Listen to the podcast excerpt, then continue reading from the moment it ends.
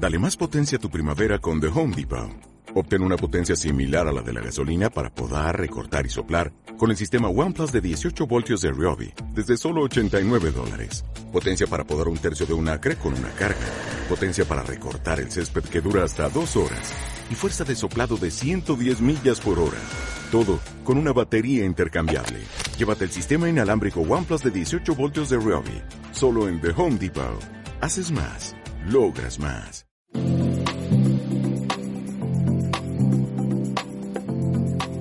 Bienvenido al podcast del pastor Gary César, Sabiduría para la Vida, un espacio en el que aprenderás principios básicos para una vida plena y productiva.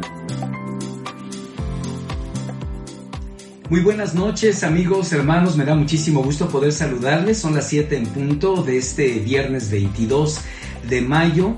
Estamos cerrando una semana más, pues con la bendición y el cuidado de nuestro Dios y meditando en su palabra, que siempre es una fuente de bendición, de inspiración.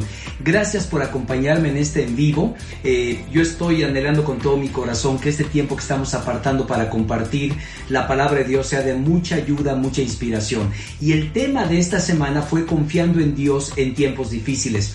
Les recuerdo que la próxima semana, si Dios quiere, vamos a hablar sobre relaciones interpersonales. Así que no lo pueden perder. ¿Por qué? Porque sin lugar a dudas la pandemia nos ha puesto a todos a prueba y especialmente lo que tiene que ver con relaciones interpersonales, así que no lo pueden perder. Esto va a ser a partir de lunes, vamos a hablar acerca de relaciones interpersonales en este mismo canal a las 7 de la noche, si Dios nos presta vida y salud todos los días. Y hoy vamos a terminar con un tema muy importante, cómo podemos confiar en Dios aunque no lo entiendas, confiando en Dios aunque no lo entiendas. Y quizá algunos piensen que por ser uno pastor tiene respuestas a todos los problemas de la vida. No sé, algunos hasta piensan que los pastores tenemos como un cajón, ¿no? Cuando alguien nos hace una pregunta, entonces abro aquí, veo el archivero y aquí está la tarjeta. Usted lo que tiene que hacer es esto y aquello. Y la verdad es que no es así. Nosotros mismos llegamos muchas veces a no saber exactamente lo que Dios anhela de nuestras vidas. Pero quiero compartir con ustedes hoy algunas cosas que nos pueden ayudar cuando podemos confiar en el Señor aunque no entendamos lo que está pasando. Ahora, Acabo de postear hoy, como lo dije ayer, hoy por la mañana, un devocional que llamé Cuando la visión se nubla. Eh, está ahí en, mis redes sociales, pueden ustedes seguirlas. No creo que las haya puesto yo en, en Instagram, así que acabando voy a procurar poner la conexión de la, de la reflexión. Pero déjenme decirles nada más parte de lo que eh, comparto precisamente en esta historia, que es la historia de Eliseo y la mujer tsunamita. Quizá ustedes recordarán, no me voy a meter mucho en el detalle, solamente quiero que leamos un versículo que la verdad vale muchísimo la pena. Resulta que Eliseo, pues era un siervo del Señor, y cada vez que llegaba al pueblo donde vivía la tsunamita, entonces ella y su esposo le ofrecían albergue, de tal manera que llegaba, descansaba, almorzaba, desayunaba y luego continúa con su trabajo. Con el paso del tiempo, esta mujer habla con su marido y dice, oye, construyámosle un cuartito aquí en la azotea, ¿no? Para cuando él venga esté independiente, puede estar ahí, etcétera, etcétera. Y bueno, les, les pareció bien al marido, entonces finalmente lo que hacen es construir este cuarto y está encantado. Entonces el profeta está tan contento, dice, ¿qué podría hacer por ella? Y le dice a su, a su siervo Giesi, ¿por qué no vas y preguntas qué puede hacer por ella? Y el siervo no va y le pregunta, nada más le dice, no tienen hijos. Sería muy bueno entonces que pues, les Dios les diera un hijo. Así que llega Eliseo, le dice, mujer, de aquí a un año tendrás un bebé en tus brazos. Ahora, el esposo era anciano, nunca habían podido tener hijos y la reacción de la mujer dice, pero ¿cómo? O sea, profeta no se atreva, hombre de Dios, no me engañe, ¿cómo esto no va a ser posible? Claro que va a ser posible. Y finalmente después de un año dice la historia que entonces llegó el bebé a sus vidas. Con el paso del tiempo, esto todo se da en el capítulo 4 de Segundo de Reyes, ¿eh? Con el paso del tiempo, un día, ya este bebé ya es un niño, vamos a niño adolescente, y un día va saliendo para encontrar a su padre en el campo y le empieza a doler la cabeza, ¡ay, mi cabeza! ¡ay, mi cabeza! ¡ay, mi cabeza! Y ¡pum! cae fulminado el niño. Unos instantes después, murió. Entonces, imagínense cómo está esta mujer, de tal manera que pues le reclama en este caso al profeta diciendo, a ver, yo por eso no quería un hijo, casi diciendo, no sé, lo quería, pero ahora no lo tengo, entonces me siento muy engañada. Qué duro. O sea, yo me pongo los zapatos de Eliseo y digo, qué duro debió haber sido para Eliseo esto, ¿no? Y entonces es ahí donde quiero que lleguemos, porque son de esas cosas que Dios hace y luego, o Dios permite y luego uno no entiende. Dicen que el criado fue y ella respondió que todos estaban bien, pero luego fue a la montaña y se abrazó a los pies del hombre de Dios. Dice el texto bíblico, Giesi se acercó con el propósito de apartarla. Ah, porque cuando llega la mujer y ve al siervo, se abraza a sus pies, no estaba llorando. Imagínense, su hijo amado, precioso, acababa de morir. Entonces dice, Giesi se acercó con el propósito de apartarla, pero el hombre de Dios intervino, es decir, Eliseo. Y quiero que leamos brevemente lo que dice en Segundo de Reyes capítulo 4 versículo 27. Y quiero que lo vean en el contexto de un profeta. A ver, un profeta a qué se dedica? Recibe mensaje de Dios y habla el mensaje de Dios. ¿Qué hace un pastor? Recibe el mensaje de Dios y habla del mensaje de Dios a los demás. Sí, primeramente yo leo la palabra y la llevo a mi vida. Uno de los graves problemas que hacen muchos pastores y muchos eh, que enseñan en la escuela dominical o muchos discipuladores es que agarran la Biblia así bien agarran el pasaje y lo avientan a la gente. Ahí va, ahí va, ahí va. Y con el paso del tiempo te secas. La mejor manera de hacerlo es tomas la palabra, la haces tuya y luego del corazón la sacas a los demás, ¿sí? Entonces, cada vez que compartimos los pastores, se supone, nos metimos en la palabra, recibimos la respuesta de Dios y entonces ya podemos compartir. Entonces, la tarea de un predicador es ser un mensajero de Dios. ¿Sí? Esto que estamos compartiendo, Dios lo puso en mi corazón desde la semana pasada. La próxima semana que vamos a estar hablando acerca de relaciones interpersonales, buscando el rostro de Dios, dije, vamos a hablar sobre relaciones interpersonales porque la pandemia se ha convertido en un desafío para nuestras relaciones. Entonces, ¿qué vamos a hacer? Recibimos la palabra, pero ahora sí, en este contexto, leamos el versículo 27. Dice, Giesi se acercó con el propósito de apartarla, pero el hombre de Dios intervino, déjala, dice, está muy angustiada. Y el Señor me ha ocultado lo que pasa. No me ha dicho nada. Estas palabras las podemos pasar por alto, yo no, yo no. Quizá lo has leído 30 veces, pero yo no puedo pasar por alto esto, porque Él es un hombre que se dedica a recibir el mensaje de Dios para proclamarlo. Y resulta que ahora Dios, ¿qué? no le ha dicho nada, no sabe nada, hay silencio en el cielo. Entonces, ¿qué hacer en momentos así, no? ¿Qué hacer en momentos así? Por cierto, si quieren acabar de ver cómo termina la historia, vayan a mi reflexión, yo creo que va a ser de mucha bendición para sus vidas, ahorita lo voy a postar en Instagram, eh, está a través de, la plataforma de blog de WordPress y, este, y ustedes la pueden buscar como Gary César. Pero bueno, lo que quiero compartir el día de hoy es cómo podemos confiar en Dios, aun cuando no lo entendemos.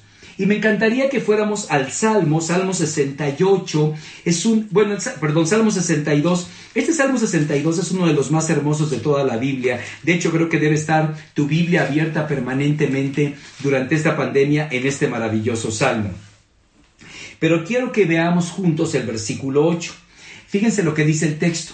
Confía siempre en Él Dice, pueblo mío, ábrele tu corazón cuando estés ante Él. Dios es nuestro refugio. La nueva traducción viviente dice, oh pueblo mío, confía en Dios en todo momento. Dile lo que hay en tu corazón porque Él es nuestro refugio. Ahora, hay que aprender algo muy importante con respecto a no entender lo que muchas veces pasa en nuestra vida. Escucha el siguiente principio. No necesariamente necesitas entender, no necesitas entender cómo funcionan las cosas para que puedas disfrutar de los beneficios que te ofrecen. Voy a poner un ejemplo muy sencillo. Y esto lo he dicho en varios foros. Ahora me encantaría compartirlo contigo. Me imagino que muchos de ustedes han volado en avión.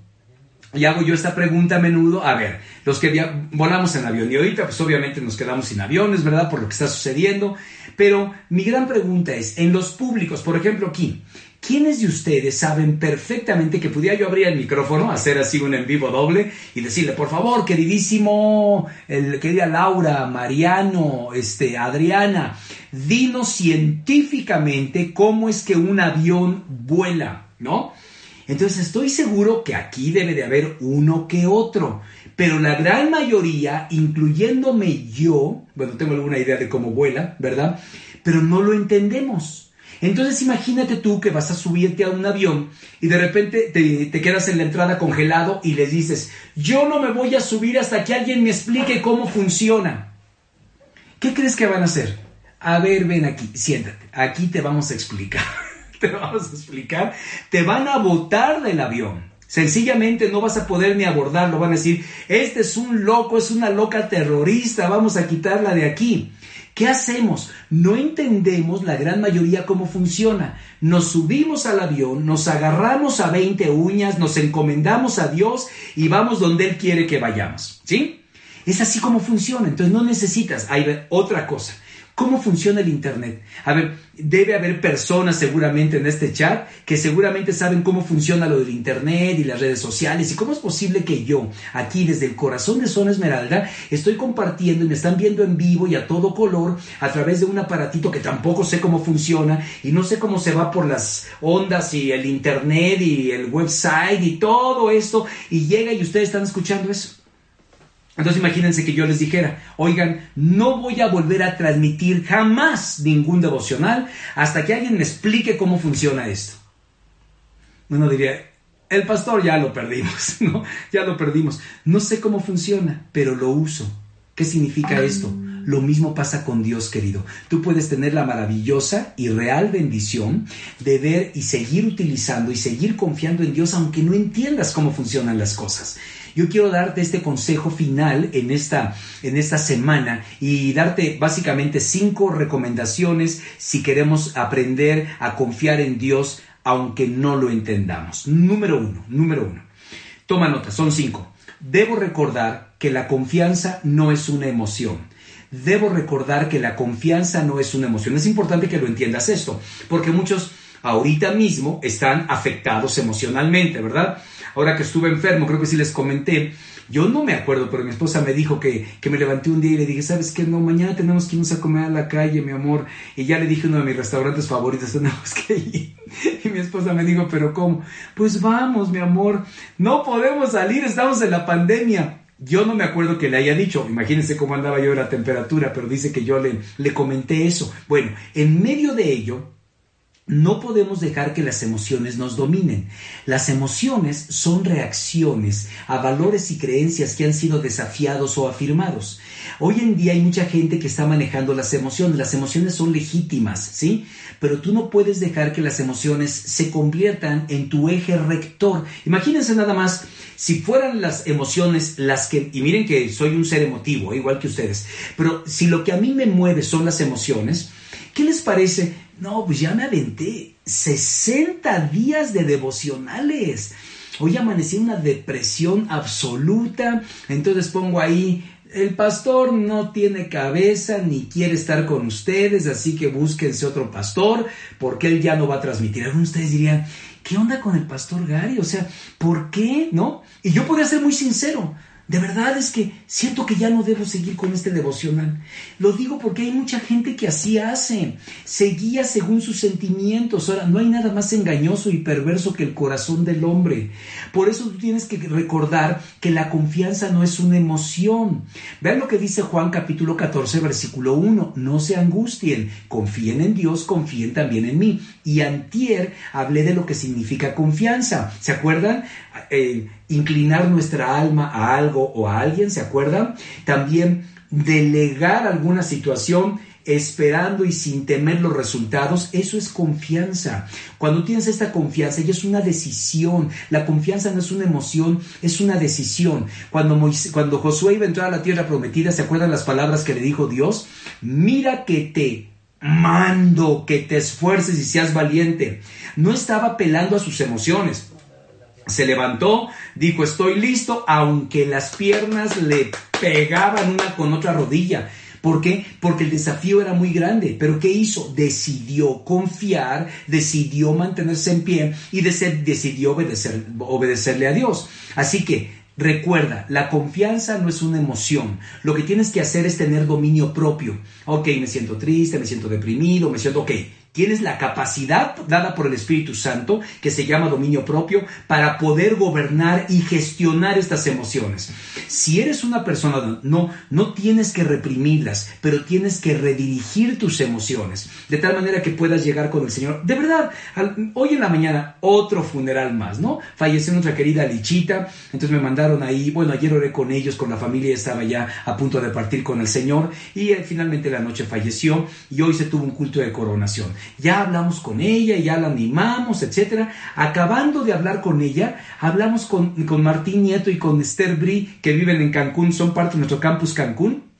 Y hoy yo creo que ya nació mi sobrino, ya nació su hijo. Este, y entonces pueden imaginar, estuvimos en un funeral, ¿sí? Y estuvimos en un nacimiento.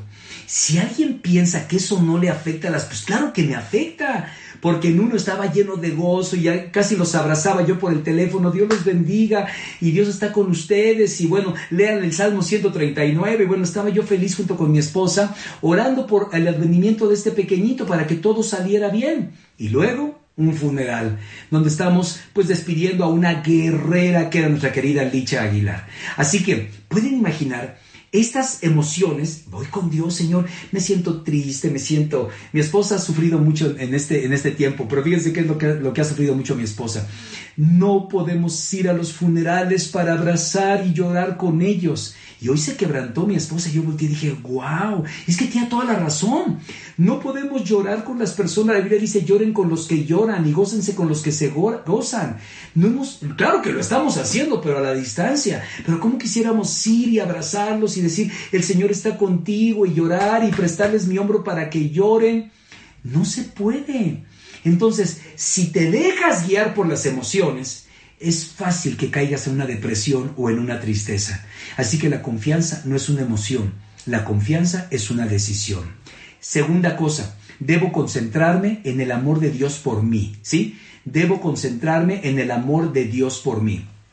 Dijimos que el amor de Dios es perfecto, el amor de Dios no cambia, el amor de Dios no depende de lo que tú hagas. Algunos piensan, no, si yo leo mi Biblia y oro, Dios me va a amar más, ¿no?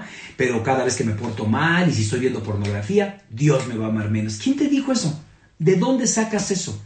Lo que sí dice la escritura es que el amor de Dios es permanente. Fíjense en Efesios 3, versículos 17 y 18, dice así, para que por fe en Cristo, para que por fe Cristo habite en sus corazones. Y pido que, arraigados y cimentados en su amor, puedan comprender junto con todos los santos cuán ancho, largo, alto y profundo es el amor de Cristo. Así que nuestra tarea en esta vida es descubrir la dimensión maravillosa del amor de Dios por ti y por mí. ¿No te parece fantástico que nada de lo que hagas bueno o malo va a cambiar su amor por ti? Su amor es una constante. Si nosotros le amamos es porque Él nos amó primero. Entonces, cuando no entiendas qué está pasando, tienes que, número uno, recordar que la confianza no es una emoción, decides confiar. Y número dos, te centras en el amor de Dios por ti. Cuando hablemos de relaciones interpersonales, vamos a ver que mucha gente el problema que tiene es que está centrándose en el amor de otros en la aceptación de otros. Entonces, pues esto cambia. No sé, si a lo mejor yo amanecí no dispuesto y entonces este, tengo algún problema con mi esposa, ¿verdad? Y ella está dependiendo de que yo constantemente esté este, apoyándola, etcétera, etcétera. Yo paso por un momento en el que estuve enfermo, pues estuve básicamente dos semanas. Ella fue la que cuidó y la que vio por mí. Imagínense, hubiera estado en una depresión absoluta. ¿Dónde está nuestra fuente de confianza? En el amor de Dios que no cambia. Tercero, debes de poner tu mente y tu mirada en las cosas eternas. Esto es importante. Cuando no entiendas, tienes que voltear al cielo. Tienes que buscar las cosas eternas. Colosenses capítulo 3, versículo 1 dice, ya que han resucitado con Cristo, busquen las cosas de arriba, donde está Cristo sentado a la derecha de Dios. ¿Qué tenemos que buscar en este tiempo? Las cosas de arriba, buscar el reino de Dios y su justicia. Déjame explicarle que uno de los graves problemas que tenemos, eh, que es muy fácil que nuestros, llamémosle, centros motivacionales, es decir, es decir, lo que nos mueve a hacer lo que hacemos es una mezcla de cosas. Fíjense, hay gente que lo que la mueve es su trabajo. ¿No? Su trabajo es su bomba, es su energía, es su pistón que les permite seguir este, caminando y ahorita trabajo en tu casa o a lo mejor hasta sin trabajo. No, pues ya, te vas hacia abajo. Hay muchos que dicen, no, mi familia, ¿verdad? Yo sé de personas que están solas, he estado hablando con ellos por teléfono, porque están solas, solas, solas, solas, y además nadie puede ir a verlos. Es impresionante. Entonces, si su familia era lo más importante, pues deben estar en una profunda depresión. Ahora, cuando tú buscas el reino de Dios y su justicia, todo lo demás es añadido. Aquí lo importante es poner tu mirada en las cosas eternas. Cuarta cosa que tienes que hacer si quieres confiar en Dios aunque no lo entiendas. Debes, y lo dije ayer, debes evitar enfrentar las luchas solo. Debes evitar enfrentar las luchas solo. Sé parte de un grupo pequeño, júntate con otras personas. Es importante las personas que vas a permitirles que influyan en tu vida. Yo no sé con qué tipo de personas te estás juntando y te lo digo con todo respeto y todo cariño. Ese tipo de personas que postean cosas en las redes sociales, que mandan WhatsApp deprimidos, que siempre están hablando mal de todo el mundo. De verdad, estas cosas te influyen. Por eso debes enfrentar eh, cualquier tipo de situación y cualquier tipo de complicación con personas que amen a Dios al igual que tú. Recuerden lo que dice Eclesiastés, uno solo puede ser vencido, pero dos pueden resistir, y la cuerda de tres hilos no se rompe fácilmente, no se rompe fácilmente. Si tú haces esto, entonces el Señor te va a ayudar aunque no entiendas lo que está pasando. ¿Se acuerdan lo que les dije hace a principios de semana? Cuando Jesús está lavando los pies de los discípulos y de repente dice Pedro, no, no me vas a lavar a mí. ¿Qué le dijo Jesús? Ahora no entiendes lo que estoy haciendo, pero lo entenderás. Entonces, ¿qué hizo? Se mantuvo en la comunión unos con otros y finalmente Pedro entendió. entendió todo el proceso de salvación y toda la obra redentora de Cristo. Y número cinco, y con esto quiero terminar y quiero hablarte de dos o tres cosas más sobre el punto 5, es que puedes confiar en Dios, pero fíjate, en todo momento, en todo momento. Claro que ahora es cuando más la gente está acercándose a Dios. Ayer les decía que hablé con una persona muy, muy querida, yo respeto y admiro mucho a Eva, y ella tiene pues un ministerio de la literatura, de las Biblias, y me dice, pastor, no tienes idea cuántas Biblias se han vendido. ¿Por qué? Porque la gente está en la búsqueda de Dios. Y quizá algunos piensen, como que Dios dice, ahora sí, ¿verdad? Ahora, no, no, no, como ahora sí. Si Él anhela tener comunión con nosotros, Él anhela que estés en contacto con Él. Ahora, ¿en qué momentos podemos confiar en Dios? Por lo menos tres momentos. Número uno, confía en Dios cuando estés ansioso. ¿Sí? Cuando estés ansioso. La palabra ansiedad viene de mente dividida, mente dividida. Te explico cómo funciona. Hay una parte de ti que dice, sí, Dios está conmigo y no me va a dejar, ¿verdad? Y hay otra parte de ti que dice, las cosas están de la patada, voy a hablar de todos con mi abogado para que él ponga ahí una demanda antes de que antes suceda. Entonces, esta, esta mente partida te va a complicar la vida y te va a producir ansiedad. Por eso bien dice la palabra del Señor. Fíjense lo que dice el texto. Es Filipenses 4, 6 y 7. Fíjense qué es lo que promete Dios. No se inquieten por nada. En toda ocasión, con oración y ruego, presenten sus peticiones a Dios y denle gracias. Y luego dice, y la paz de Dios, que sobrepasa todo entendimiento, pero fíjense la diferencia que hace, cuidará sus corazones y sus pensamientos en Cristo Jesús. Sus corazones y sus pensamientos en Cristo Jesús. A ver, ¿por qué no dijo sus corazones o sus pensamientos? Te lo explico. Tu corazón es el asiento de tus emociones, es el asiento de tu voluntad, es donde Cristo vive y reina. Tu corazón es de Cristo. Sí, si tú ya recibiste a Jesús como Señor y Salvador, tu corazón le pertenece a Él. Pero te tengo una noticia. Tu mente, la mía también, es un campo de batalla. Es un campo de batalla, así, así abiertamente, es un campo de batalla. ¿Qué significa esto? Que ahí, en quien más pienses, va a prevalecer en tu pensamiento. Es más, pónganlo como un, un estadio de fútbol, ¿no? Y ahí están los equipos jugando. Entonces toman ustedes un equipo, lo alimentan, entrenan, este, hace un trabajo espectacular y el otro se toma sus cervezas, que ya se puede, ¿no? Sus cervecitas son medios panzones, no hacen ejercicio y los dos, perdón, se ponen a jugar. Es obvio que van a ganar los que están más fuertes. Bueno, lo mismo es con los pensamientos, lo mismito. En quien más pienses, a quien más te dedicas vas a fortalecer. Por eso dice, guardará tus pensamientos, tus corazones, tu corazón y tus pensamientos en Cristo Jesús. Y me encanta porque la palabra cuidar es un término como de un centinela. ¿Qué significa eso? Que ahí está merodeando para que ningún pensamiento ajeno a Dios llegue a tu vida. ¿En qué estás pensando? Si te levantas en la mañana y estás pensando en el trabajo, en la pandemia, en el coronavirus, eh, obviamente tu pensamiento se está llenando de cosas negativas y como vas, la, paz de Dios desaparece. Pero si desde temprano tomo la palabra, me lleno de ella, me nutro, veo la televisión o veo las noticias o las leo, pero yo sé que mi redentor vive. ¿Por qué? Porque ya estoy capacitado. La paz de Dios guardará tu corazón, pero también tus pensamientos. Así que confía cuando estés ansioso. Segundo, confía cuando tengas temor. Cualquier clase de temor. Dice Éxodo 14:13, no tengan miedo, le respondió Moisés, mantengan sus posiciones, que hoy mismo serán testigos de la salvación que el Señor realizará en favor de ustedes. Agarren esta promesa, hagan la suya. Éxodo 14:13, no tengan miedo, mantengan sus posiciones, que hoy mismo serán testigos de la salvación que el Señor realizará. Y miren, nosotros vamos a ser testigos de todo lo que Dios va a hacer en medio de esta pandemia. Y finalmente, Confía en Dios cuando estés cansado.